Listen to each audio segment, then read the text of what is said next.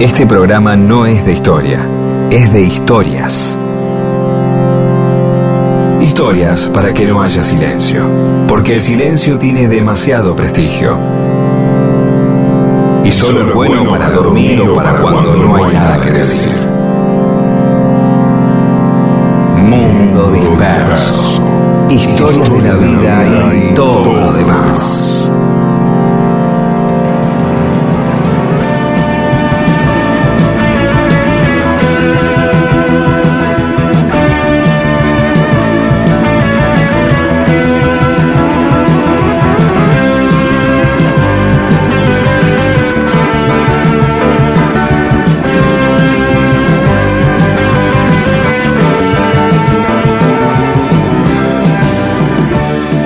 Hola, ¿cómo les va? Esto es Mundo Disperso, un programa especial, el último del año, porque el 24 de diciembre y el 31 de diciembre la radio va a tener una programación especial y ya este, no va a estar Mundo Disperso. ¿eh? Somos, como siempre, Pedro Saborido, Daniel Míguez, Eamon y Paula Weintraub. Hola, Pedro. Bien, bien. Obviamente, después del año que viene vas a saber dónde aparecemos. Pero por ahora Vamos a recordar algunas cosas de nuestro amigo Rodolfo García. ¿Qué opinas? Sí, ¿Qué opinas? no, eh, ya está, lo vamos a hacer, así que no te pregunto ninguna opinión. Pero estoy de acuerdo, pero estoy de acuerdo. Eso se te ocurrió a vos. no, le estuvimos hablando como un homenaje a Rodo, con quien empezamos Mundo Disperso y compartimos tantos años con nuestro querido amigo.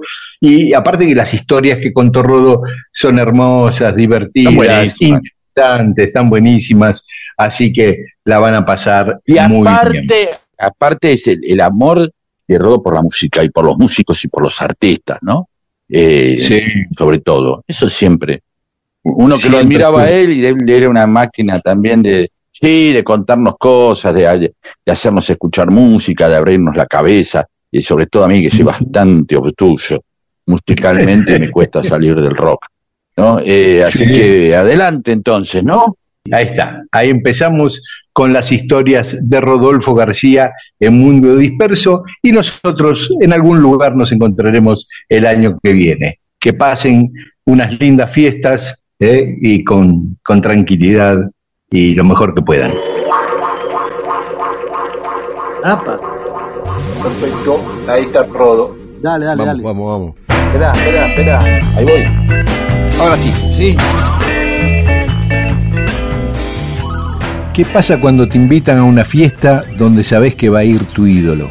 Claro, sí, una historia que, que me contó Gabriela, ya vieja, vieja amiga, que en una oportunidad durante bastante tiempo estuvo viviendo en Los Ángeles, era un momento en que estaba en pareja con Edelmiro Molinari, compañero mío de, de Almendra, ¿no? Eh, Eso ya te acerca un poco, estar en los Estados Unidos ya te acerca un poco más a un montón de gente, ¿no? A la Claro. que, que escuchaste de chico, con la que te Seguro, formaste, ya empezás a habitar Sí, el mismo poco- ambiente. Un poco ella se fue a vivir allí también por eso, para conectarse. Ella es una cantante que podríamos considerar folk, ¿no? Por, por enca- encasillarla en algún lugar. Y también quería vincularse con, con ese ambiente fuera de, la Argentina. Y bueno, estando allí, estuvo trabajando un tiempo en una, creo que era una distribuidora de cine, algo así. Y hablando de, de, de- lo que hacía por fuera de ese trabajo, haciendo música, componiendo, cantando y demás, esta compañera le comenta de que su tío es Bob Dylan. No. no. Entonces Gabriela se quería morir, ¿no? Entonces le dice... No, ¿Y claro, cómo el tío? Vos, cantás, eh, vos cantás, ah, mi tío Sí, también. Yo tengo un tío que también que canta, Claro, que le gusta cantar. claro. Bob Dylan. Bob Ah, Entonces este, Gabriela no lo, podía, Tío Bob. no lo podía creer. Entonces le dice, mira, este, yo me, me inicié en la música, me puse a- en la cabeza el- este tema de componer, de cantar, de tocar la guitarra y demás, a partir de haber escuchado tipos como, como tu tío, como Bob Dylan. Una cosa increíble. Este, no sabes cómo me gustaría conocerlo, este sueño con la posibilidad de un día tenerlo cerca, ¿no? este, usted, vos lo ves, y la chica le dice, sí, qué sé yo, a veces en alguna reunión familiar, en algún cumpleaños, por ahí, por ahí aparece, no siempre, pero por ahí aparece. Este, uy, no sabes si, si, si, me, si un día me, invitaras, me, vuelvo loca, realmente de tener cerca una figura como Bob Dylan sería para no creer. Sí, bueno, algún día te voy a, te voy a avisar y, y te venís a casa. Y bueno, llegó ese día, es decir, un día, unos días antes le dice, mirá, este, es mi cumpleaños, ¿viste? y mi tío me dijo que, que iba a venir, que iba a venir a casa.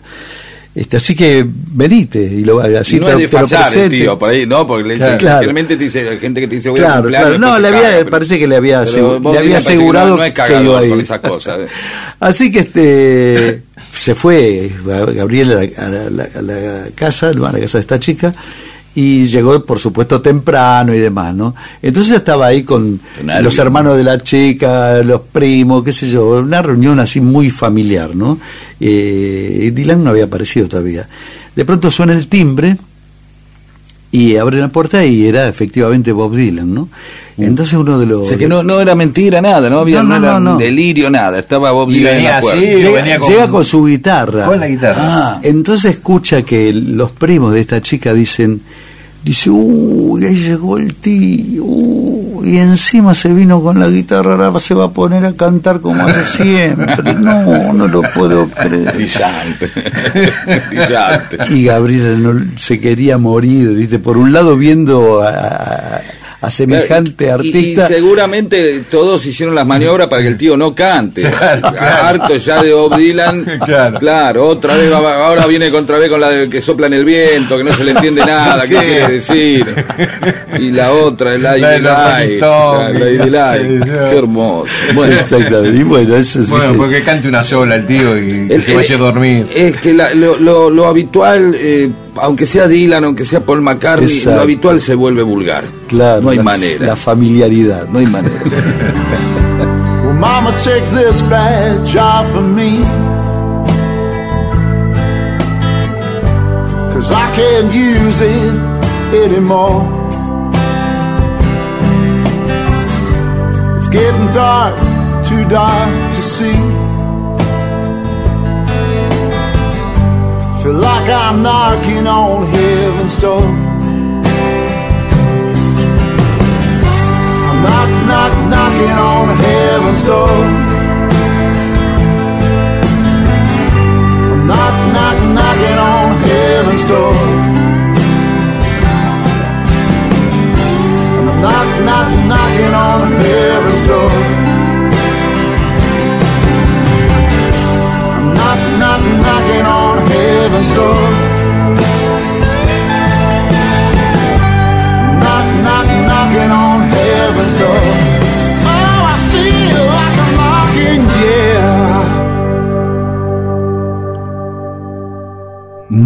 Disperso.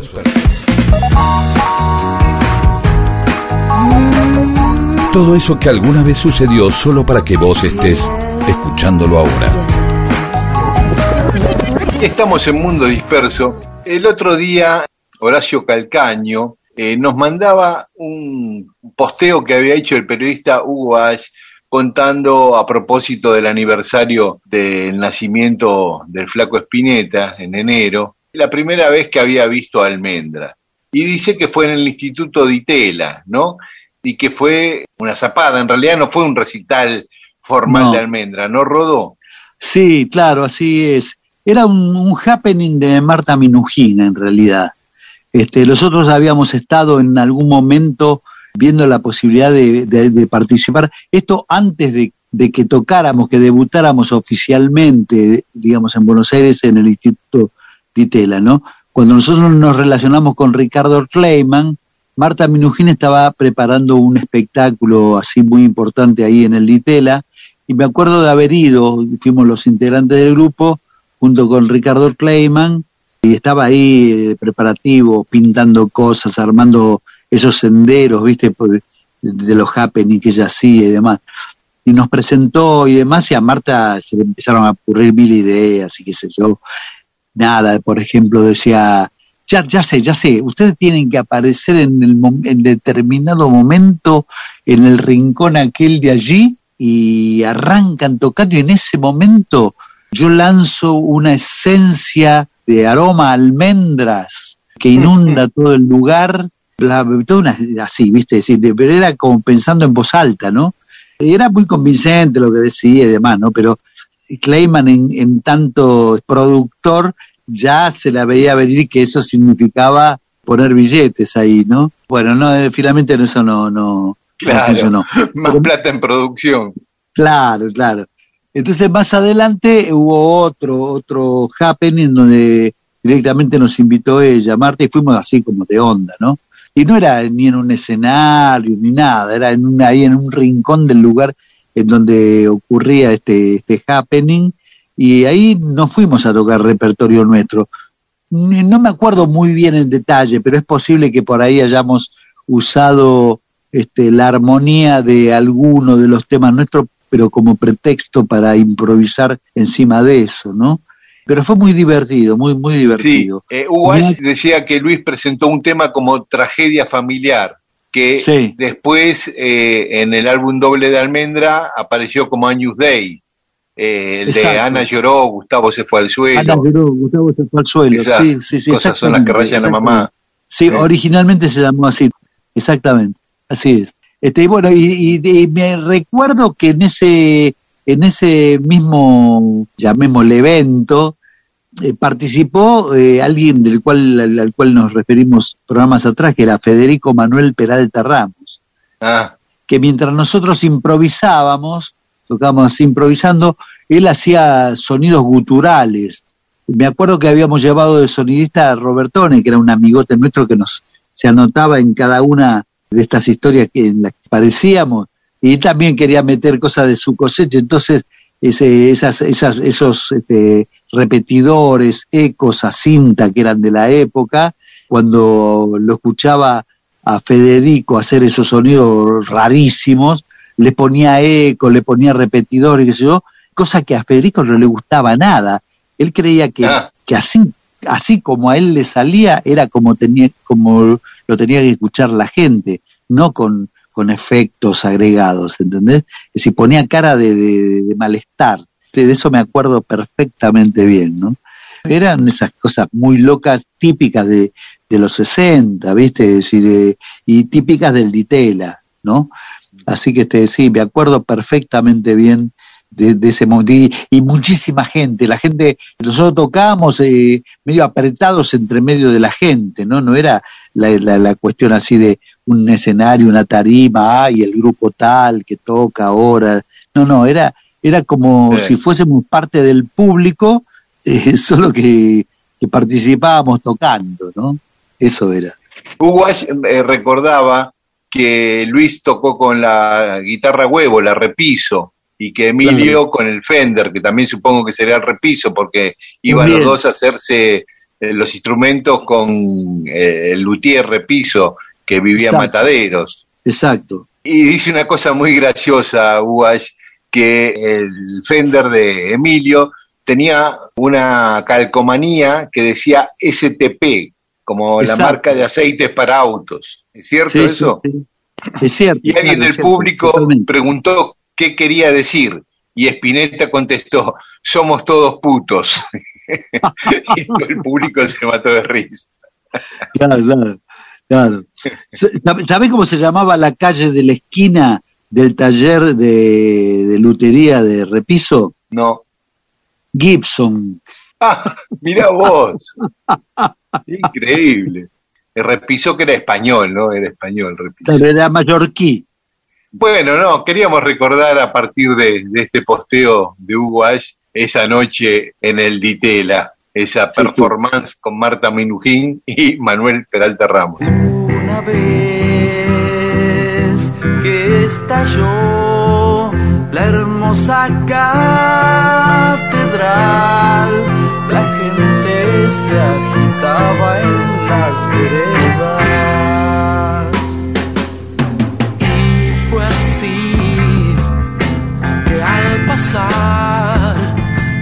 Tarde ese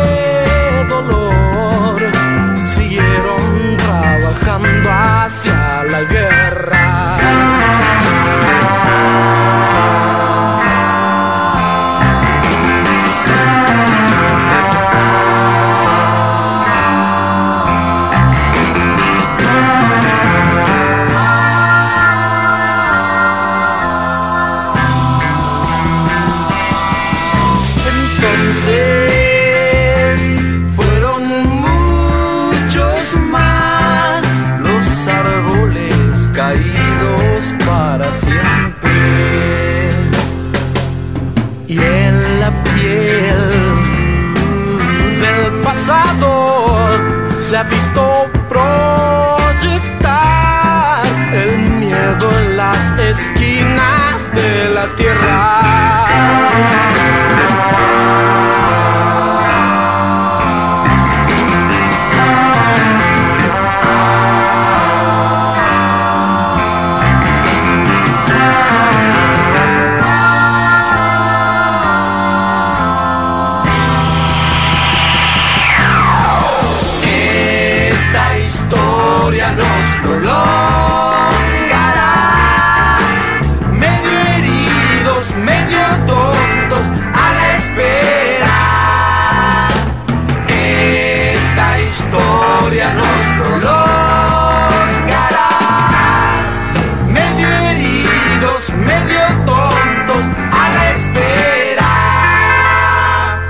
Mundo Disperso, un montón de historias para que nunca te falte algo para contar e incluso puedas iniciar una relación que puede incluir sexo o no.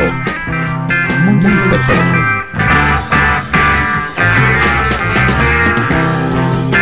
Y seguimos en Mundo Disperso.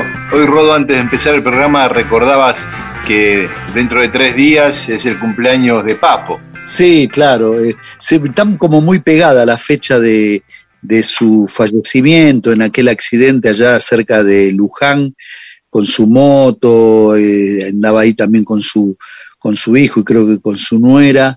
Una noche fatídica partió el carpo, el 25 de febrero. Y su cumpleaños es el 10 de marzo, ¿no? Papo, su verdadero nombre era Norberto Aníbal Napolitano, un guitarrista impresionante que se ha considerado como el, más grande de los guitarristas argentinos, pasó por muchos grupos, ¿no? Arrancó con los abuelos de la nada en aquella primera formación de los abuelos, con Miguel Abuelo obviamente, Alberto Abuelo, con Pomo, y bueno, más adelante integró nada menos que, que Los Gatos, ¿no? La segunda formación de Los Gatos, después que, que su primer guitarrista se quedó radicado en Brasil. Bueno, En el rock de la mujer perdida, la guitarra es de él, ¿no? eh, sí, ese es un solo fantástico, tanto el de él como el de Spiro Folliata. Ese tema es tremendo. Y bueno, nada, tuvo una fugaz, un fugaz pasaje también por Manal de los comienzos. En un momento Manal pintó como para hacer un cuarteto, pero bueno, fue algo así, como dije antes, muy fugaz.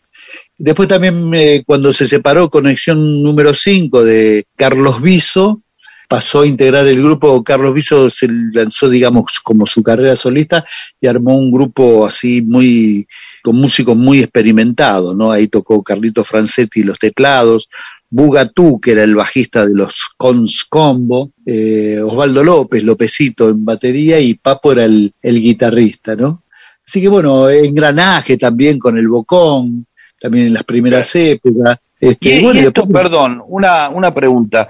E- Esto de que eh, este primer papo tocando como en, en bandas de otros, lo, lo acercaba, eh, era una música que él, eh, digamos, integrado como grupo, eh, se- o, o- o casi imaginás algo más como un músico de, ses- de, de- de sesión. No, no, co- con los abuelos, este, eh, los abuelos en aquella época expresaban lo mismo que el resto de los grupos de los comienzos del, del rock argentino, ¿no? Yo creo que lo hacía bien a gusto, no era un, no era un sesionista, era alguien... Claro, quizás en conexión número 5 por ahí era por laburo. Claro, en Conexión número 5 ya era otra cosa, ¿viste? Carlos Viso, su repertorio era más en base a, a covers y demás, y eso sí puede considerarse casi como un laburo de, de sesionista o de acompañante de cantante, pero con engranaje, su participación, aunque efímera ahí con Manal y eso, yo creo que lo, lo hacía, bueno, con los gatos, lo hacía muy a gusto y, y- considerándose como parte del proyecto en sí mismo, ¿no? Así que bueno, este, tuvo una trayectoria importante y bueno, después empezó su carrera con Papos Blues, con Riff, es decir, se transformó en una figura así muy, muy, muy grosa de, de, nuestro rock y hasta el día de hoy lo seguimos considerando como eso, ¿no? Como lo que es, un tipo increíble, un violero increíble, muy creativo, es decir, no, no atado a, a tocar jazz y eso, sino que todo el tiempo estaba nada, improvisando con nuevas ideas, renovadas ideas, un, un tipo muy, muy, muy, muy especial, ¿no? Por algo dejó el- la huella que dejó en el rock nacional. ¿Vos tocaste rodo con él en alguna oportunidad, algo, aunque sea Sí. zapando? Sí, sí, sí. to- Toqué, bueno, eh, yo el, el primer tema que grabó Papo después que se separó de los gatos, antes de que arranque con Papo Blues, el primer tema que hizo Papo como solista, yo era el baterista. Es un tema que Ah, se llama, claro, se llama Nunca lo sabrán, este Ah, que salió, claro. salió en el disco Pidamos peras a mandioca. Y grabamos la base en el estudio chico de TNT, grabamos la base junto con Alejandro Medina. Y Papa arrancó la base tocando el piano. Ahí tenían en ese estudio un piano vertical. La, la hermana de Papo, Liliana, era, era profe de, de piano, ¿no? Y tenían un piano en la casa. Es decir, que Papo estaba más o menos acostumbrado a, a intentar cosas con el piano. Claro, Y- Desconfío también toca el piano. Claro, y ahí nunca lo sabrán. La base, eh, grabamos la base con Alejandro, eh, él y yo. Y después a eso le sumó una, viola, ¿no? Ese fue el primer tema que él graba como solista. Y después hubo unos carnavales que calculo que serán el del 71, ¿no? Porque eh, tanto los gatos, de Almendras, nos separamos el 70, que estamos, nos juntamos en la casa de Papo a zapar con Emilio. Emilio tocaba el bajo y Papo tocaba la viola. Y se armaron unos carnavales así medio de sopetón sobre la misma fecha que uno de los productores era el que había sido manager nuestro de Almendra, Aníbal Gruá. Entonces nos invitó a tocar, qué sé yo, y armamos ahí un repertorio, era ahí en donde ahora es el Parque Norte, lo que ahora es el Parque Norte, antes era Balneario Norte, un piletón inmenso, Sí. bueno, y ahí se hicieron esos carnavales y fuimos en trío con Emilio y Papo y tocamos una noche ahí, este, Es una novedad este, realmente, que del, Ger- del Increíble. Gercio, vos y, y Papo, sí, ¿eh? Ya era esa, esa cosa, ese, eso que se fue, o, o ese personaje, eh, Papo lo fue modelando después, ese personaje más tosco, más directo. Ya era, ya era. Lo, eh, que pasa es que también Papo un poco construyó un poco, en un momento empezó, construyó un poco el personaje así, este, duro, de rockero duro y qué sé yo, ¿no? Pero Papo es un tipo este, de la paternal, re barrio, que cualquiera podría confundir en algún momento con un tanguero. Le sacás, viste, la, campera y la cosa, viste, el pelo y, eh, qué sé, un tipo muy, muy, muy, muy de, de Rioba, muy simple, ese es el papo que yo conocí. ¿no? Después, bueno, vino la, la etapa riff, qué sé yo, y modificó un poco ese, esa postura, pero no sé, para quienes lo conocimos de cerca siempre fue eh, la misma persona, ¿no? un tipo así muy, muy simple. Rodo, y en esa tocada en Parque Norte, del Gercio, vos y Papo, ¿qué temas tocaban? ¿Te acordás? ¿Temas de quién? No, eh, muchos de, de- de temas de él, ¿dónde está la libertad? Esos temas, ¿no? Y tocamos de todo, rock and roll, por ahí tocábamos temas que, eran este, de, de algún grupo extranjero, ¿viste? De Cream o de cosas así, ¿no? Es decir, una mezcla era. Pero era más que nada tocar para divertirnos un rato y tocar rock and roll. Esa era la idea, rock and roll y blues, esa era la idea. de- divertirnos un rato, porque ni siquiera fuimos por, por, por un contrato ni nada, ¿viste? Si, che, ¿quieres venir? Armamos unas cosas ahí, unos carnavales. Bueno, dale, vamos, agarramos. Venía el padre de Papo, Carlos, que era un personaje increíble, pero muy seguidor, lo apoyó siempre al hijo, este, y tenía una, una F100 y nos llevaba a él y con los equipos de atrás en la caja, ¿viste? Y se quedaba show, bebé. Era una cosa así, más que nada, ir a tocar y divertirnos y si además había mucha gente, maravilloso. Esa Claro, era la idea. claro. Así que estaría cumpliendo años este 10 de Estaría marzo. cumpliendo 71 el, el Carpo. Otro pisciano, Claro. Así que somos dos piscianos. ¿Vos de qué signo sos, Pedro? de Tauro, pero eh, no, no, no es muy serio eh, en un programa como el nuestro este, aludir a pseudociencias. Este, así que. Ah, eh, ¿no lees el horóscopo vos todos los días? Ni en pedo. Ah. No, ¿cómo voy a leer el horóscopo? No, ni en pedo, no, no. Laburé en medios que el- escribir el horóscopo era rotativo, a cualquier periodista le tocaba y. No, qué estafa, hijos de puta. ¿Cómo hacen eso? Yo pensé que tenían a, Mario Pugliese de cariño, que tenían gente especializada, claro, Lo alguien por lo menos que-. A ver, hay una diferencia entre eh, este poner un astrólogo que medianamente crea y que diga, bueno, che, yo lo estudio, a que dice, bueno, ¿y a quién le toca este el horóscopo? Oh, eh, qué sé, hoy te lo escribe Marcelo Bonelli, y bueno, porque había, este, no, digo con todo respeto, ¿eh? sí, eh, simplemente decir esto que me sorprende, me parece tremendo, una noticia tremenda, mucha gente que hoy está leyendo el horóscopo dice, he tomado decisiones en mi vida a partir de la pelotudez que escribió porque no tenía más nada que hacer este Alejandro Fravi, que por ahí este así que Es así. menos todavía. Bueno. No, después se profesionalizó un poco, ¿no? A partir de... Ah, me imagino, sí, a tratar de arreglarla ahora, dale. Se, se hizo una ciencia. Sí, Este, bueno. ¿Podemos escuchar el tema que hizo con vos, Rodo? Nunca lo sabrán. Bueno, entonces eh, escuchamos a Papo, eh, acompañado por Rodo y por Alejo Medina, nunca lo sabrán en el disco Pidamos peras a Mandioca.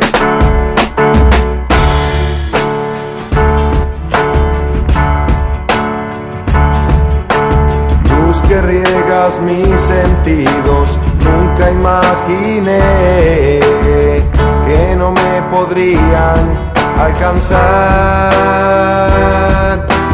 La tragedia de las cosas que introducen en mi mente hoy no están aquí presentes y nunca lo sabrán.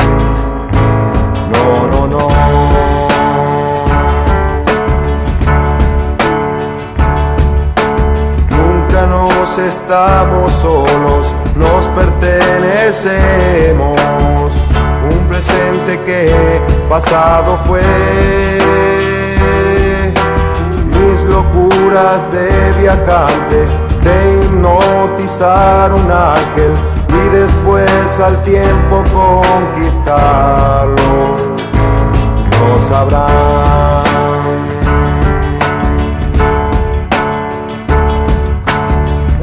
Cuerpo tú descansa, luego volveré a traer historias para ti. Si supieras qué ternura que existe en mi cosmos, que no se asombra al ver mi música en el tiempo. No, no.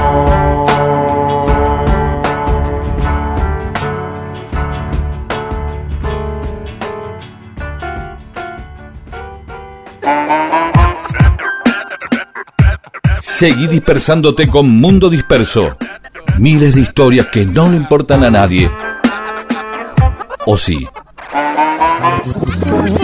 ¿Cómo estás? Muy bien. Nosotros muy bien. ¿Saborío? Gracias, no, ya Yo- yo- hablo por mí. Claro. Delegué funciones en Así Rodolfo es. García, pero bueno, ya no. Sí. El otro día, el domingo pasado, cuando cantamos Honesty de Billy Sí. Joel, que nos salió muy bien el trío, Sí, sí. eh, vos decías que a lo mejor lo había cantado Sergio Denis en castellano. Sí, honestidad o alguno de Eso, esos, sí. honestidad. Era Carlos Javier Bel- Beltrán. Ah, mira vos, sí, otro cantante de- de- del género Claro, que hacía covers recordado, castellano. pero sí. Ah, no sabía, ¿sí? Sí, sí, ¿Y sí, tiene sí. otros? Sí, sí, era su especialidad. A mí me gustan porque hay en esas canciones, eh, el que lo hace muy bien es eh, Charlie García, que cambia la letra a veces directamente, Claro, ¿no? sí. Pero en cambio, en el, el tipo que, que no piensa en la música, de pronto se manda y quiere ser honesto y manda esas frases de que Claro, que entran así. Puente sobre aguas turbulentas, Claro. ¿no? Y déjalo ser, déjalo ser. y no suena bien. No, Claro, para nada, Socorro. nada. Necesito a alguien. Eso ocurría ocurría porque había viste así empresas que se, se dedicaban a esto de, de hacer este, traducciones no al, al castellano y demás. Empresas me refiero a editoras y demás. Y no tenían ni idea ni les interesaba. Claro, o sea, bueno claro. lo, lo más creo que alguna vez ya lo comentamos lo- los temas de los Beatles este hacían desastres porque directamente no tenían nada que ver nada nada. Y el domingo pasado nos olvidamos de un hito de la música argentina, que se habían cumplido 50 años del día que eh, Almendra estrenó Muchachos Ojos de Papel. Y bueno, pues si no lo dice el tipo que está acá. medio siglo. No, medio- ¿Vos conocés alguno que pueda contar qué pasó ese día? Sí. Ahí en el Teatro Coliseo a la mañana, encima de la mañana, ¿no, Rodó? Claro, sí, ese es un ciclo que se hizo. Eh, yo publiqué algo en- ahí en Facebook y todo el mundo, la mayoría de, de quienes contestaron estaban asombrados porque era un concierto a la mañana, el domingo a las 11 de la mañana, insólito, ¿no? Y eso tiene que ver con que con lo que se lo que se estaba viviendo en esa época, ¿no? Época de, de dictadura, otra dictadura anterior a la- Año 69. año 69, la dictadura Onganía. de Onganía, este, que mm, en los conciertos que se, hace- que se hacían en general en teatritos chicos y eso, este, había racias permanentes, ¿no? Eh, se- entraba la policía, hacían prender todas las luces en la mitad de un tema, eh, obviamente tenías que parar de tocar, qué sé yo, y empezaban a llevarse, paraban un colectivo, hacían bajar a los pasajeros, los llenaban de, de y se los llevaban a- eh, presos, ¿no? Permanentemente, una forma de, de desalentar la cosa esta de que los pibes vayan y se reúnan en un concierto y eso. Y el argumento básico, que no, no, no era eso, pero el que ellos, ellos que se exponía. se exponía, este, era de que había menores y que había un edicto policial que impedía que después de las 10 de la noche haya menores en la calle y demás.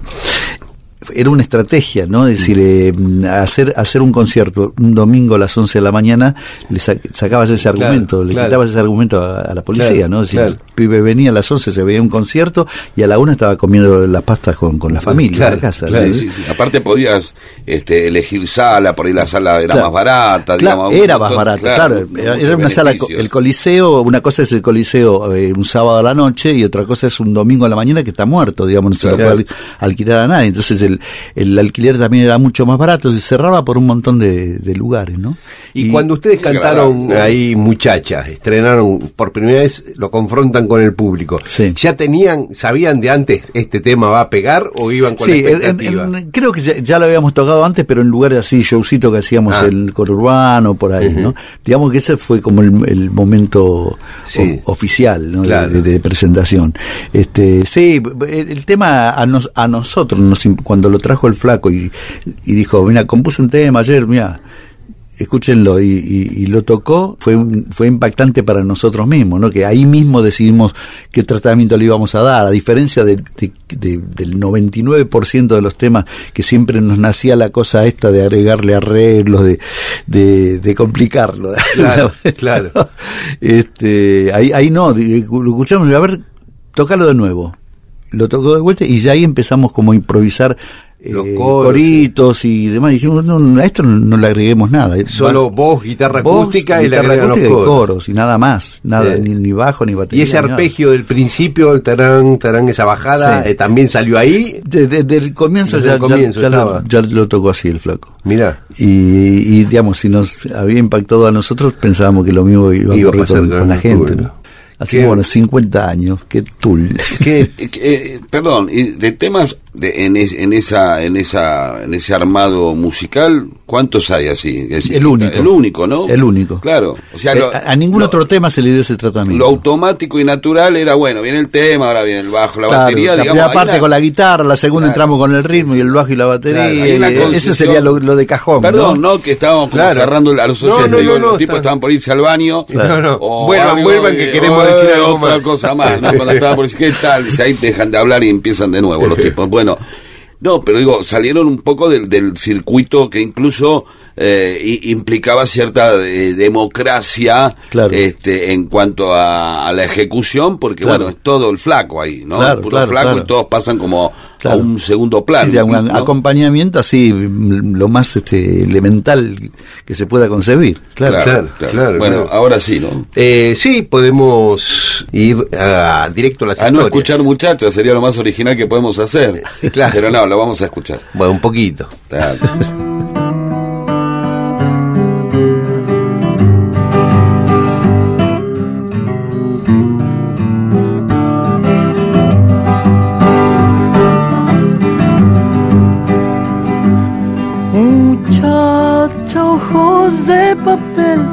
dónde vas? Quédate hasta el alba. Muchacha, pequeños pies, no corras más. Quédate hasta el alba. Sueña un sueño despacito entre mis manos hasta que por la ventana suba el sol. Muchacha piel de rayón, no corras más, tu tiempo es hoy. Y no hables más, muchacha, corazón de tiza, cuando todo duerma, te robaré un color. No hables más, muchacha, corazón de tiza. Cuando todo duerma,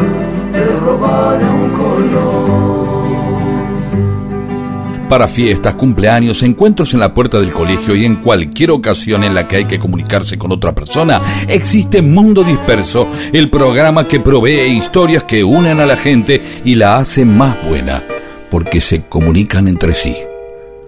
Y ahí charlan y se hacen amigas. Esto es Mundo Disperso.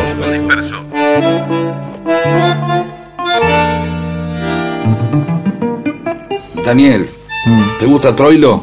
Me gusta. ¿Sí? ¿Y eh, Rodolfo, vos te gusta Troilo? Uf, me vuelvo loco. Eh, Aparte de un gran músico, Troilo es un gran generador de historias. ¿no? Claro. Siempre ha sido un gran generador de historias. Troilo, en los últimos años de su vida, tenía mm, ciertos problemas de salud, ciertos ex- excesos que tenían que ver con, con alcohol y con también sustancias, ¿no? otro tipo de sustancias. El médico le había dicho, ya habían ido a hacer estudios y demás, y el médico le había, lo había anticipado que tenía que cortar con todo porque su vida tenía serios problemas, ¿no? Estaba tocando en Caño 14 en, en esa época. Su mujer lo, lo acompañaba a todos lados, ¿no? Lo quería. Cita, cita. Cita, claro. Eh, tenía un grupo de amigotes que eran peores que él, ¿no? Y que lo, un Suele poco lo llevaban, esto, ¿no? lo- que la, la gente se lo junta llevaba- con los peores. Entonces la única solución era que, que su mujer estuviese cerca todo el tiempo y un poco se los alejaba, ¿no? Entonces iban a Caño 14 temprano, cuando los mozos todavía estaban acomodando las mesas y demás. Y un día llegan a esa hora, muy bien temprano, y bueno, al rato empiezan a caer los músicos, van al camarín, se quedan ahí charlando cita, el gordo y los músicos y demás, eh, largo rato, ¿no? Y en un momento Troilo se, va de- del camarín y resultó ser, bueno, ya habían dado puerta, como se dice habitualmente, ¿no? Es decir, el público ya estaba entrando. Y Cita se quedó ahí hablando con los músicos y demás. Al rato Cita ve que el gordo no está, sale y lo ve que está el gordo sentado en una mesa con un grupo de, de amigos este, haciendo de las suyas, ¿no? En plena Cuando faena, lo- digamos, claro, en plena entonces faena. va, va cita decididamente a la mesa y dice, pero vos sos un tarado, vos no sabés lo que nos dijo el médico, sabés el esfuerzo que estoy haciendo acompañándote a todos lados para que no se te acerquen estos tipos que dicen que son amigos tuyos y te joden la vida, pero el, el gordo se levanta y va para el camarín y ella atrás no sermoneándolo, ¿no? Cuando entra el gordo seguido de, cita al camarín, los músicos agarran sus carpetas y, los dejan solos, ¿no? Entonces, bueno, andás a ver en qué terminó esa, esa discusión. Llega la hora del, del show, los músicos se dirigen al escenario y demás, y cuando ya están acomodados, se acerca Troilo este, con su fuelle para empezar el show. eh, se sienta y entonces dice, bueno, ese, quienes me, siguen habitualmente sabrán que arrancamos nuestra, nuestras presentaciones con el tango eh, Responso. Pero hoy quiero hacer una excepción, hoy quiero hacer una dedicatoria muy especial, este, una dedicatoria a una persona a la que quiero muchísimo, que estamos juntos desde hace muchos años, que hemos pasado momentos difíciles, pero también hemos disfrutado de buenos momentos de la vida. Así que hoy quiero empezar tocando el tango María y se lo voy a dedicar a Cita, mi mujer. Entonces se escucha del fondo de la sala, gordo hijo de puta, anda la puta que te parió. El gordo agarra el micrófono y dice, por eso, voy a empezar con responso. dijo una vez que yo me fui de mi barrio. ¿Cuándo? ¿Pero cuándo? Si siempre estoy llegando. Mundo disperso. Todo lo que sucedió en la historia solo para que vos te entretengas un domingo a la mañana.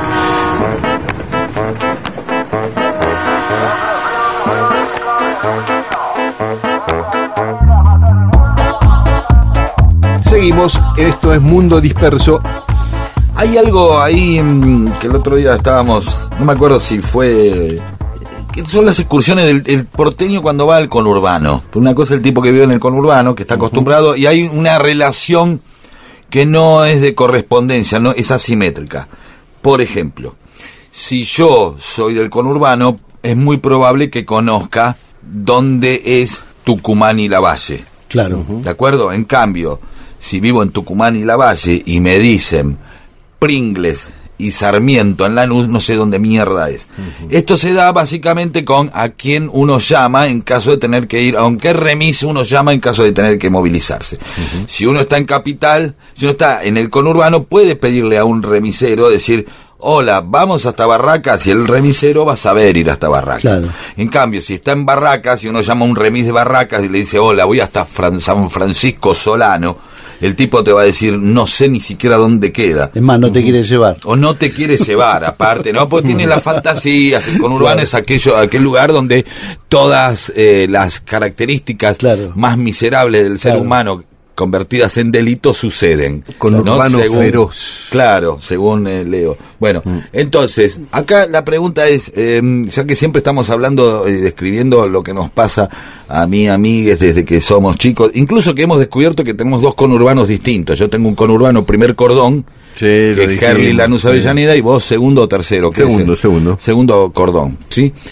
Cuando salían con Almendra, con Aquelarre, cuando salís con las bandas, aún hoy, mm. eh, en, giras conurbánicas, ¿cuál es la sensación para un porteño de...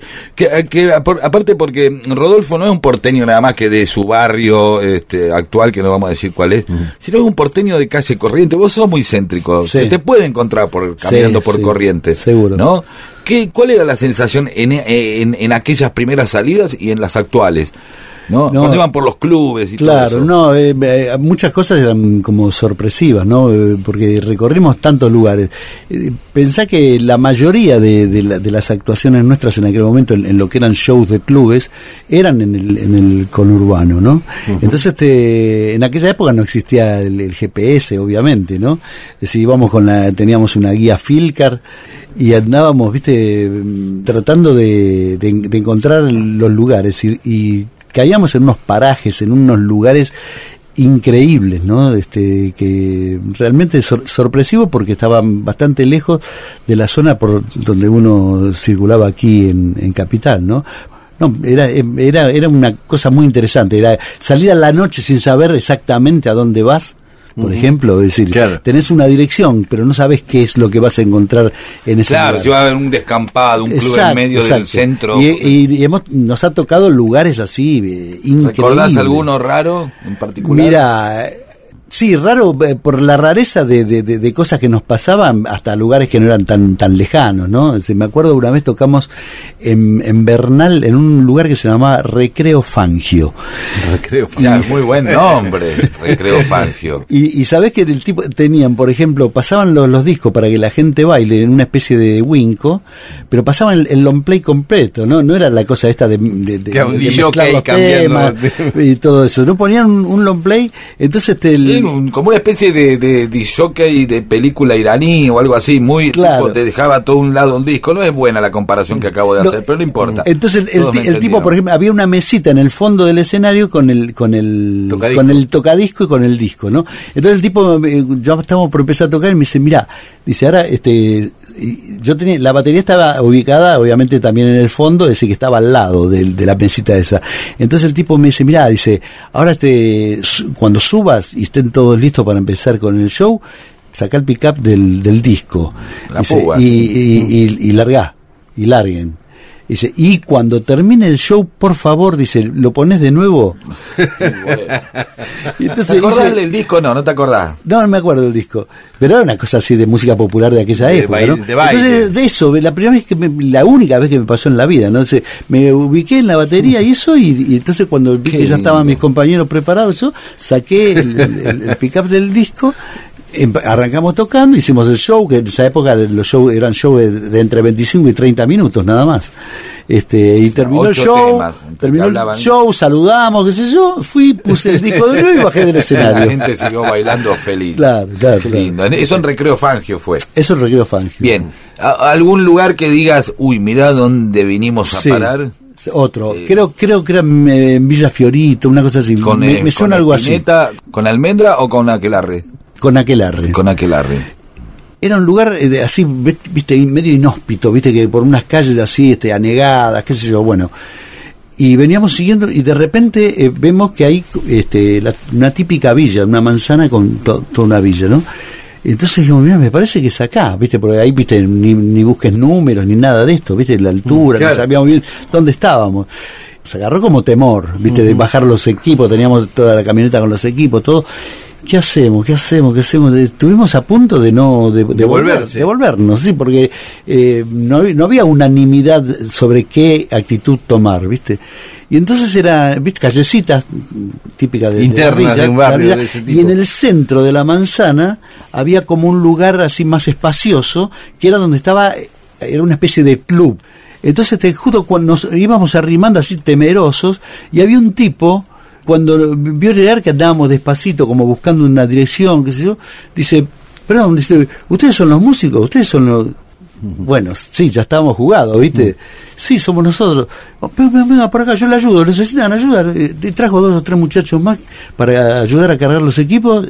Dice, bueno, pase lo que pase. Dice, mm. Y todo por las callecitas con los equipos, todo, hasta el, hasta el lugar ese, que había un, escena, un escenarito, ¿no? Un uh -huh. lugar así abierto, un escenarito, y armamos todo ahí, qué sé yo. Bueno, llegamos, nos hicieron pasar a una, una, una habitación, qué sé yo, donde tenían preparado sanguchitos, y uno de, los, de, los, de los tipos decía, te, te, ¿con, quién, con, ¿con, quién arregló usted? Yo era el que me, me ocupaba de eso, ¿no? Entonces me llevó aparte, tenía toda la, la plata, y me, me pagó, le di el recibo, todo, salió Tocaron. todo mucho más mucho más fluido que, que en clubes así de, de gran prestigio y, y, demás que de repente viste con el tema de, de, sí. de con ese tipo de cuestiones de, de sí de la paga de, la paga y todo eso viste andaban uh -huh. con vueltas y qué sé yo y la verdad que fue barro tocamos fenómeno la gente nos, le gustó la cosa viste una cosa acordado alguna más o, o podemos guardar no, para otro día no, no pero hay, hay, una sí. que yo me acuerdo pero no sé si la querrás contar, si no la contamos otro día. Un día que tuvieron que suspender el recital por tiros. Ah, ah sí. Dejémoslo ahí. Sí, sí, ah. sí, sí. ¿Escuchamos una canción? Sí, sí, sí pero hola, eh, dale, sí. Dale, escuchamos una canción y después la cuente.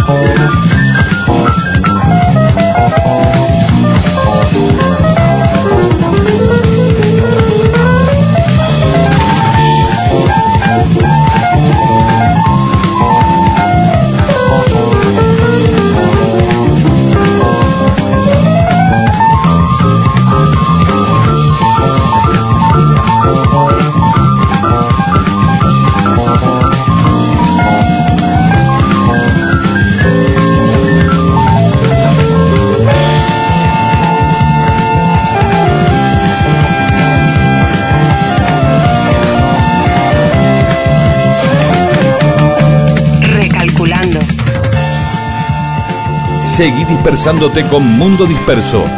Recalculando. Miles de historias que no le importan a nadie. ¿O sí?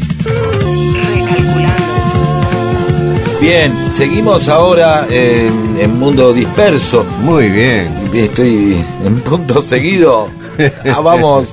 Estábamos hablando de las de, de cuando el artista porteño se aventura al conurbano, ¿no? Entonces eh, hablábamos algunas historias, contaba que después vamos a recopilar más seguramente Claro. de los almendras y los aquelarres y otras bandas. Pronto yendo a clubes. Ahora no es tan normal, van por ahí a algún teatro o algo, ¿no? Me parece, Claro. pero que era muy normal las los bailes en, en los clubes, Claro, ¿no? Y de claro, pronto- es- eso estaba instituido de, de- de décadas antes que nosotros empecemos a tocar, ¿viste? Nosotros lo que hicimos fue también este, sumarnos a ese circuito. Pero Daniel eh, recordaba alguna donde tuvieron algún suceso, digamos. Claro. eh, Claro, claro, una cosa que Tiros. ocurrió ocurrió en el, en el conurbano, pero no tan lejano, ¿no? Sino en un lugar bastante eh, poblado. y- ¿Cuál? ¿Te acordás? en Lanús, Bien. en la sede de- del Club Atlético Lanús. En la calle Eh, 9 de Julio, che, pleno claro. centro de Lanús. Exacto, en pleno centro de Lanús. ¿Qué pasó? Y no, llegamos a tocar en esa época, iba por un lado una camioneta con los equipos y los plomos, los asistentes, eso, y nosotros íbamos en el auto, un auto que tenía Héctor Stark en aquel momento, que era una- un Fiat 1500 familiar. Llegamos, llegamos. ¿Manejaba Stark? Sí. Iban a los pedos, ¿no? Sí, Claro. Iban rápido, sí. Claro. Este, bueno, Iba para- como toca él, ¿no? Claro, claro, todo, Che, todo es ¿Los así, pasaba todo a así. buscar a cada uno por la casa o se No. juntaban en un punto? Nos juntamos en un punto. Qué lindo. Entonces este, nos, nos juntamos en, sí, en la- en- allá en, en Ramos, en, Ah. en el lugar de ensayo. Ajá. Entonces estacionamos en la puerta del, del club, entramos, bueno, llega el momento que que, que actuar, estaba lleno de gente, un club no siempre lle- llevó mucha mucha gente. Entonces ¿Era un recital o un show corto? un show, un show, sí. Estábamos tocando, viste, a full, ahí, bien para adelante, qué sé yo, y de repente vemos que la, que vemos la- que se arma como un desbande en la, en la, en la pista, la gente se abre, pero así como con desesperación. Y viste, vos estás tocando, pero estás mirando para adelante, la gente bailando, la gente, sabes todo, sabes si la gente la está pasando bien, si no tanto, si qué sé yo, va. Pero fue una cosa así repentina y no habíamos visto, viste a veces ves que hay alguna refriega. Ocurrió a veces que en algún baile hay, viste que van como barrita, una barrita, piñas. la otra barrita, viste, alguien se, se, Se provoca. se provoca y hay quilombo. Eh, no, no, no, no, no se veía nada de eso, pero de golpe pasó todo eso. ¿no? Nosotros seguimos tocando y digo, pero ¿qué pasa? No sabíamos qué, qué era lo que había pasado, ¿no? Terminamos de tocar y paramos. Y, Ese tema.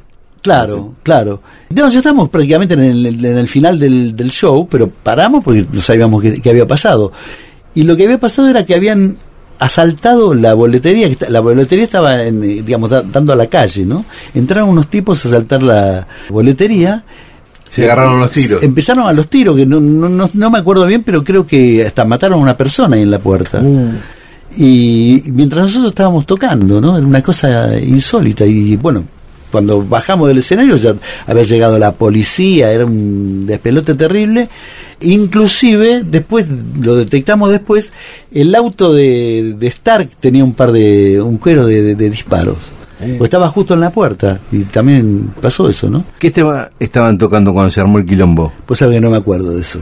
Porque a mí, Héctor Stark, sí, Sí. a ver, vos tenés más memoria que Stark, me dijo que estaban tocando violencia en el parque. Es ¿Puede posible, ser? Es posible, sí. Es Lo cual sería la, la gran paradoja. Una ¿no? performance directamente, Claro, ¿no? sí, sí, Están sí, tocando sí. violencia en el parque y se arma el quilombo. Claro. Bueno, en la semana que viene más historias eh, de eh, las aventuras de Rodolfo García en el conurbano.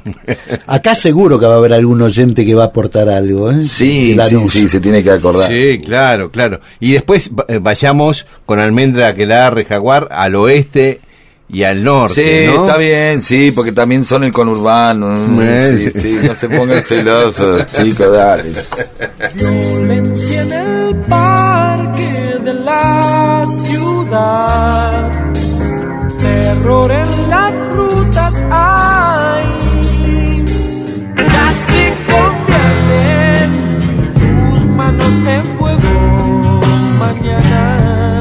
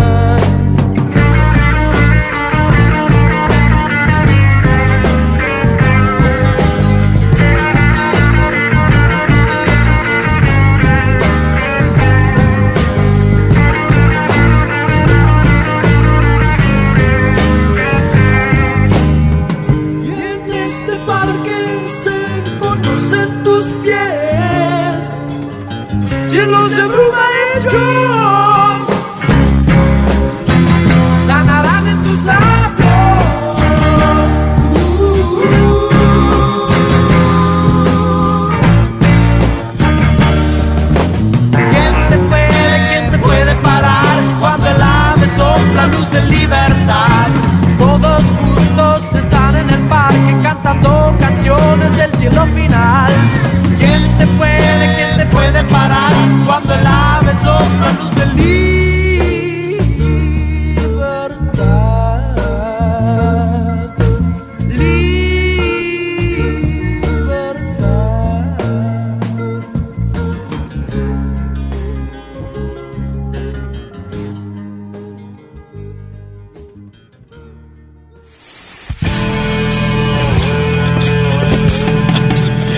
Si las cosas ocurren o ocurrieron y vos no lo sabés, entonces para vos no existen. Dale existencia a la historia escuchándola. Mundo disperso, eso que existe cuando vos lo escuchás.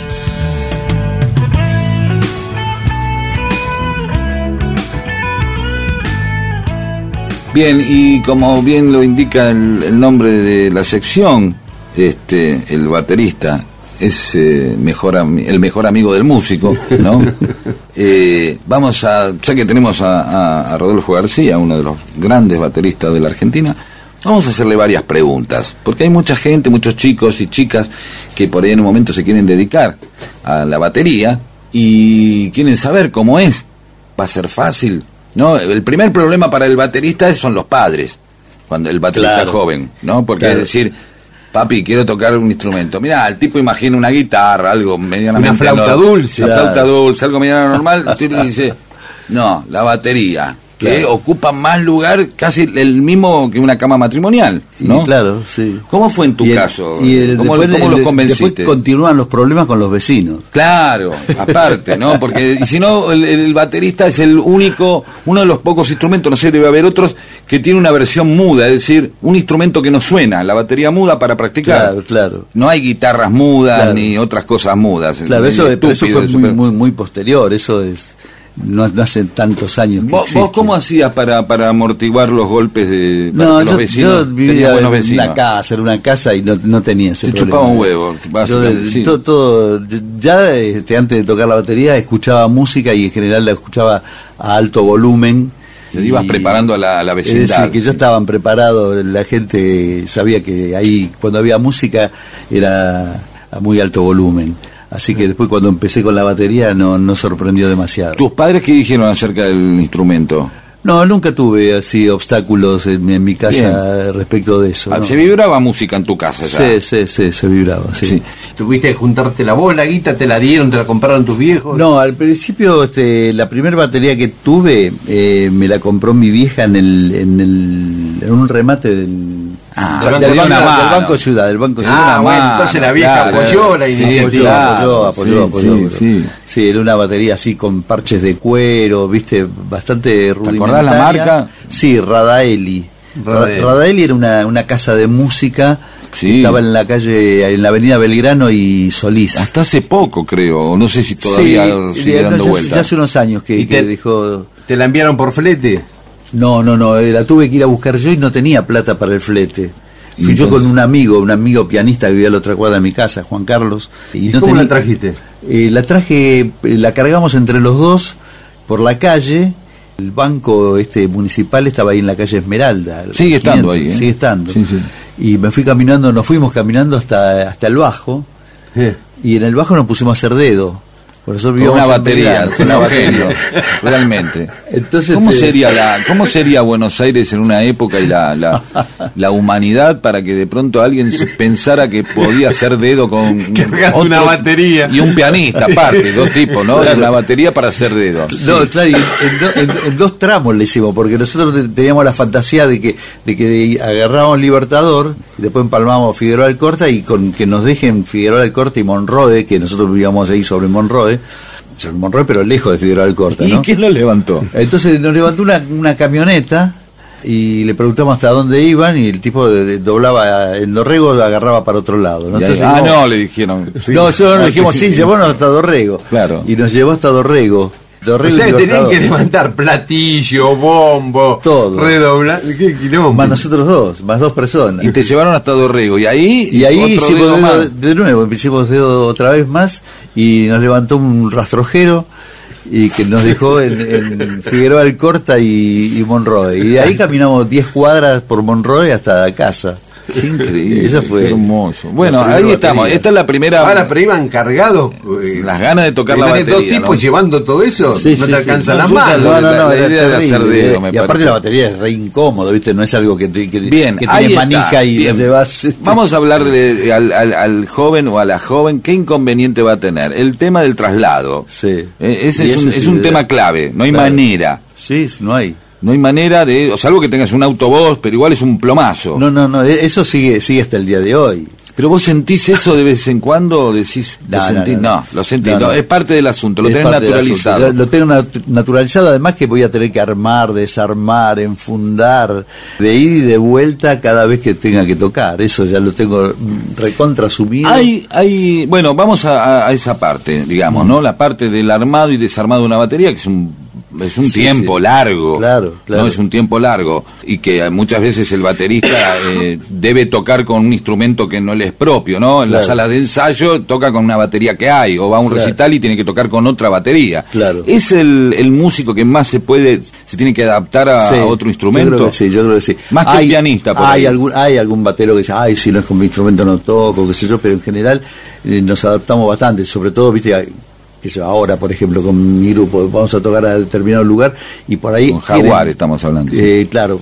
tienen una batería, ¿no? Salvo que sea un cascajo así imposible sacarle sonido, puedo, puedo adap- adaptarme a ir, ¿no? Hay una anécdota de, de baterista, Stan Getz, un saxofonista norteamericano muy famoso porque se hizo muy famoso sobre todo en la época de la bossa nova porque fue un tipo que grabó en los primeros discos de Joe Gilbert y todo eso no y dicen cuentan que yo, eh, Stan Getz eh, originalmente era baterista y cambió de instrumento cuando se dio cuenta que cuando él terminaba de desarmar la batería el resto de los músicos ya se habían ido con las mejores minas. Bueno, algo así se comenta siempre, pero eso lo vamos a desarrollar o lo, lo dirá él mismo.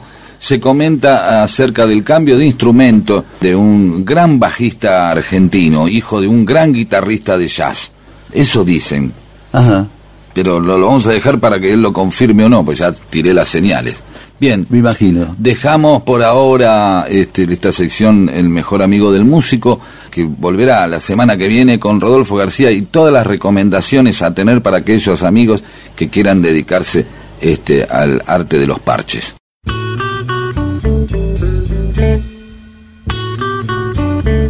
Cuántas veces fantaseé con tenerte en mi vida. Cuántas noches yo soñé que estábamos felices por fin. Tal vez en la distancia atrás ya no puedo regresar. Te pido y ten piedad de mí.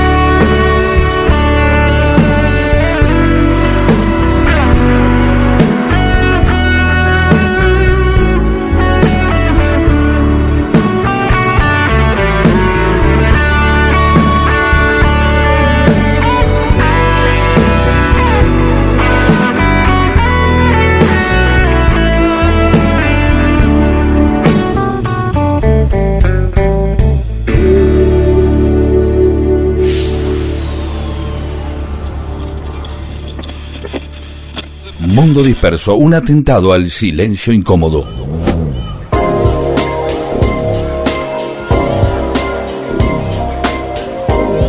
Pocos sabrán que Almendra al principio eran cinco integrantes, no cuatro. ¿No, Rodó? Claro, sí, fue, fue, fue pensado para, que, para hacer un quinteto. Viste que la historia de Almendra es, hubo un largo periodo previo a la, a la formación formal del grupo, este, que tenía que ver con el inconveniente principal era que yo tenía que hacer el servicio militar. Nosotros pensamos el grupo, craneamos el grupo en un momento eh, previo a un mes a- antes de que me convoquen al servicio militar. Cuando me enteré que me iban a mandar a una unidad muy lejos de, de Buenos Aires, este, les dije que bueno, que lamentablemente tendrían que buscar otro otro baterista, ¿no? A lo que ellos me contestaron de que no, que me iban a esperar todo ese año. Es decir, que fue todo un año de, de planes, de cartas, porque era, estamos hablando de esa época, ¿no? No, no mails, no nada de eso, ¿no? No messenger, cartas. Año 67. Claro, entonces este, cartas de ida, de vuelta, qué sé yo, este, y, y se había conformado como un quinteto, es decir, eh, eh, dos guitarras, bajo, batería y teclados. Bueno, cuando terminé, cuando volví del servicio militar, inclusive a mitad de año vine una vez de licencia 15 días y nos juntamos a, ensayar, a ver cosas y demás, ¿no? Y cuando regresé del servicio militar y nos pusimos a ensayar así de lleno, ensayamos, hicimos unos cuantos ensayos y de golpe el tecladista no dejó de venir. Y lo llamamos por teléfono y bueno, la familia, la madre, eh, nos ponían así evasivas, ¿no? Que había salido, que fue a hacer un trámite y que no sé qué. Este, fuimos inclusive a la, a la casa a buscarlo, no lo encontramos. Insistieron. Insistimos, Insistieron bastante y el este, tipo no- no volvió. pero además era un tipo así eh, increíble, un buen elemento para un grupo, este no solamente musicalmente, sino un tipo de un, un buen humor increíble, es decir, que contagioso, es decir, que, que era lo que predominaba en el grupo, no todos teníamos así esa cosa que nos gustaba estar eh, joder, qué sé yo. Y, y bueno, desapareció, desapareció, pero además se dio una cosa así extraña que después con, al final decidimos eh, continuar como, como cuarteto. Claro, no, no buscaron reemplazarlo. No buscamos ¿no? reemplazante. Te- Hicimos un intento, pero quedó ahí nomás. Y bueno, empezó, bueno, empezamos a grabar, a tocar, y en fin. Pasaron décadas que nunca nadie, ninguno de los integrantes del grupo se lo cruzó en ningún lado. No ¿Viste? más de la vida de él. No supimos más de la, de la vida de él. Pero, viste, es muy raro no encontrártelo, no sé, ¿Era del hall de barrio un también? cine. Es- era de Cortland. De Bueno, Rosario, tampoco cerquita, era ahí. cerquita, Cerquita. cerquita, cerquita. Bueno, reapareció por Facebook hace poco tiempo, es decir, que todavía no Hola. lo vi, todavía no lo vi personalmente. Soy Rick Wayman. se Los dejé No, para hacer se- una carrera en Londres. se, con- se conectó conmigo, se conectó conmigo a, a través del Facebook, buena onda, todo bien, quedamos en encontrarnos, está viviendo en Moreno, creo que creo, creo que está haciendo televisión en un en un canal de Moreno. Ah, en un mirá canal de televisión de Moreno.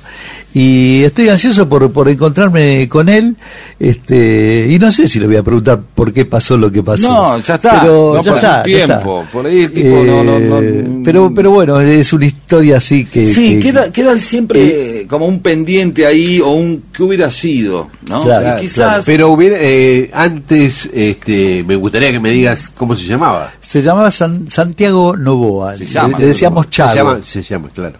Sí, se llama. Chago, Chago Novoa, Chago Novoa. Sí. el quinto almendra. sí.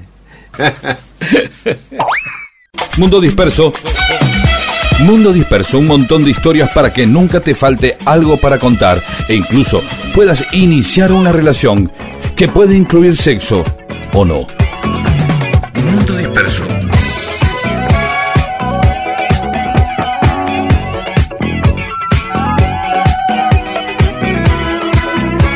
Estamos en Mundo Disperso por Radio Nacional. Un oyente, Fabián Escorpino, le preguntaba por los mods a Rodo. Era una banda que integraban Rodolfo, Espineta, Guido Meda. Y lo curioso es que esa banda de barrio, inédita, porque no habían grabado un disco, salvo este acetato que nos reveló Rodo que tenían, fueron a hacerse fotos nada menos que con Anne-Marie Heinrich. Eh, fueron con la prócer de la fotografía. Eso es rarísimo, Rodo. ¿Cómo fue eso? Veníamos de disolver dos grupos, ¿no? Los Larkins, por un lado, este que se medio que se disolvía porque el guitarrista le tocaba la colima. En esa época, viste, me pasó a mí y también le pasó a este, a este guitarrista, ¿no? Y los masters, los masters que el grupo de Guido Meda se había separado, entonces eh, ahí se nos, se nos ocurrió armar un grupo juntos, que al principio se llamó Los Beatniks. Los Beatniks. Y después a raíz de, de que se confundía mucho con el grupo que habían armado Pajarito y, y Morris, cambiamos por los Mods, ¿no?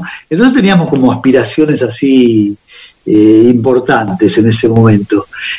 Creo que fue Guido el que, que propuso, si hagamos una foto, pero una foto bien, pro- reproducida, no otra foto de que un amigo viene y te saca, viste, de onda. Hagamos una cosa, y entonces él se ocupó de ir a averiguar, qué sé yo, y costaba un dinero importante, ¿no? Este, bueno, el tema es que hicimos, hicimos una, una vaquita, yo en esa época, además de, de tocar, laburaba también, ¿viste? Laburaba un Pero ustedes sabían quién era Anne-Marie Henrich, ya Claro, sabían. claro, no, no, no, eh, elegimos eso, ¿viste? Era, era, era la fotógrafa que, que- que hacía la, la, la foto de las tapas de las revistas así de, de artistas. Claro, en la top, top. Claro, era fotógrafa de Vita, nada menos. Es decir, que sabíamos eso, pero y bueno, nos, hicieron un presupuesto, era medio cuesta arriba para un grupo como el nuestro, pero queríamos subir la apuesta un poquito más. Fuimos y hicimos una foto. Ahí en el fotos, estudio de ella. El estudio de ahí de la calle Callao, sí, sí, sí, tal cual. Donde, donde sigue existiendo en este momento. En este momento lo maneja su hija, Alicia Sanguinetti.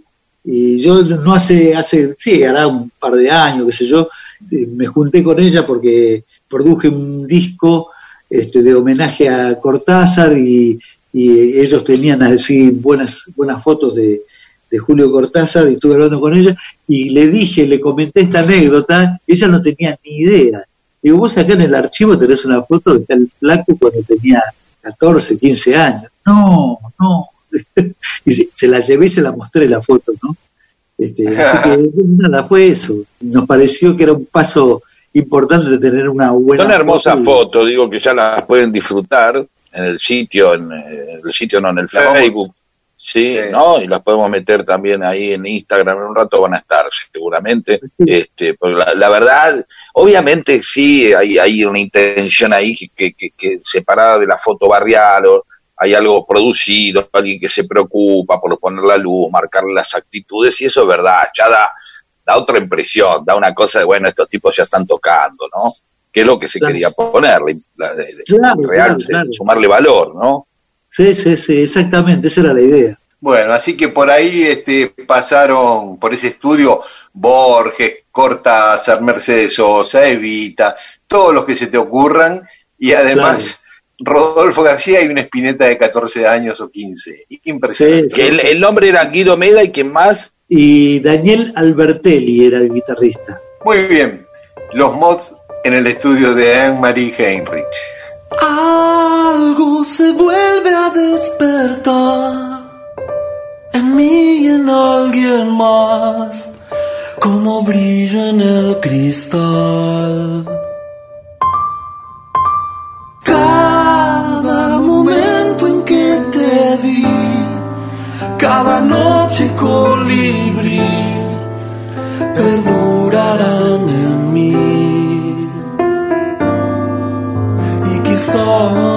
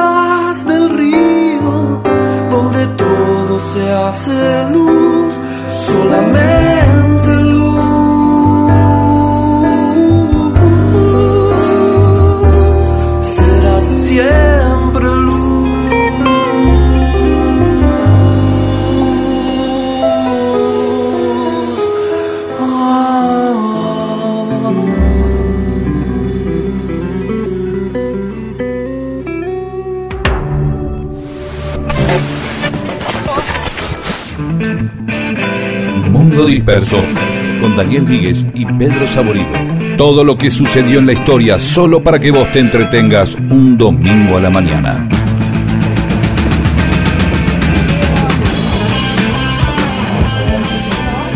Difundir un disco para un músico a veces es como firmar un contrato con, con el diablo, ¿no? Hay algo, hay, hay un precio que se paga, ¿no?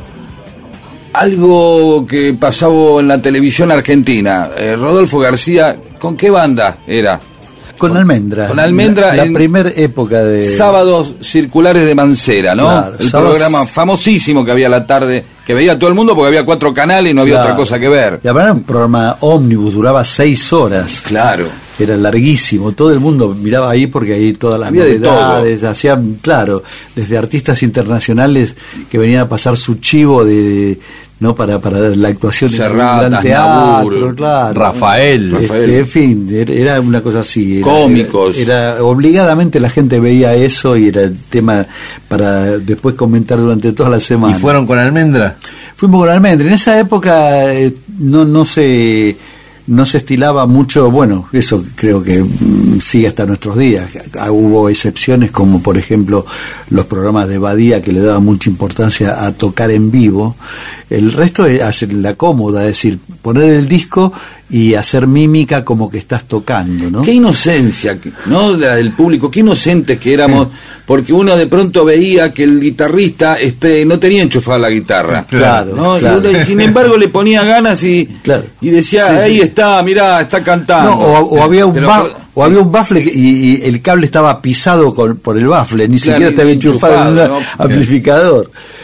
O Este, O sea, eh, Badía sí hacía eh, Sonido. sonido, y música en vivo Exacto. y los demás hacían playback. Acá Exacto. en Pipo había playback. En lo Y de- era en Pipo aparte. Claro, entonces, claro. entonces habíamos ido, eh, teníamos que tocar dos temas, ¿no? Eh, íbamos a tocar este Muchacha Ojo de Papel y Ana no duerme. Entonces te- en, en esos segundos que te dan para que armes, colocamos la batería, las guitarras, qué sé yo, y el primer tema era Muchacha Ojo de Papel, ¿no? Nosotros éramos, era nuestra primera aparición en televisión. Entonces empieza Muchacha. Muchacha es un tema que es para guitarra acústica, voz y coros, nada más. No hay bajo, no hay guitarra eléctrica, no hay batería. Entonces empezamos a, eh, a hacer eso, ¿no? Es decir, hacer como que estábamos cantando el tema, pero respetando lo que, lo que era el disco. Entonces, claro, entonces Mancera estaba atrás, atrás de cámara y ve que yo estoy en la batería sin, sin hacer ninguna demanda de tocar ni nada.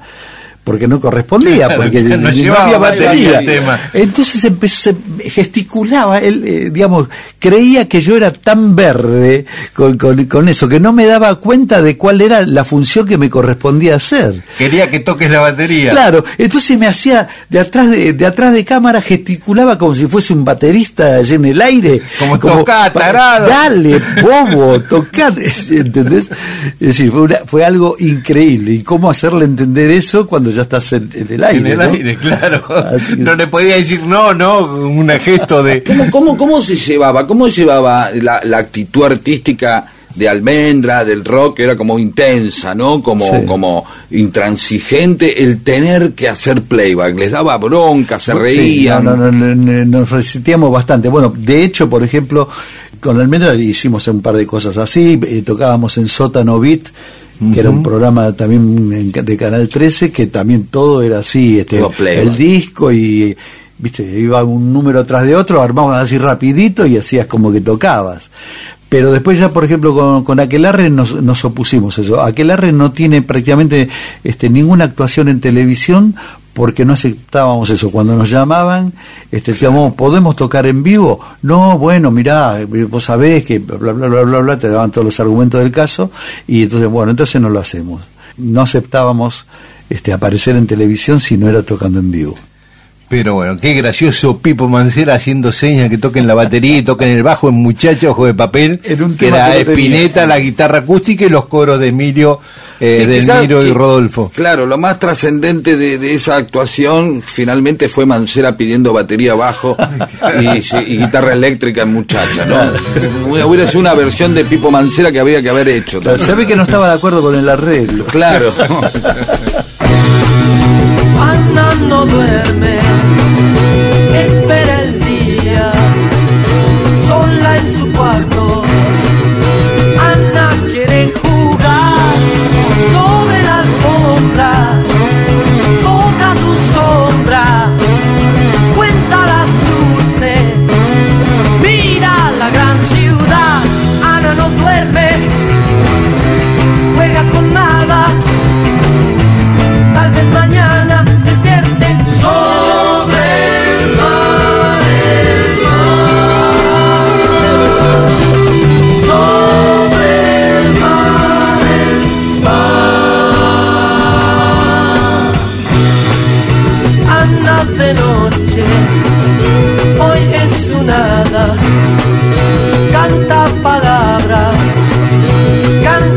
retornar.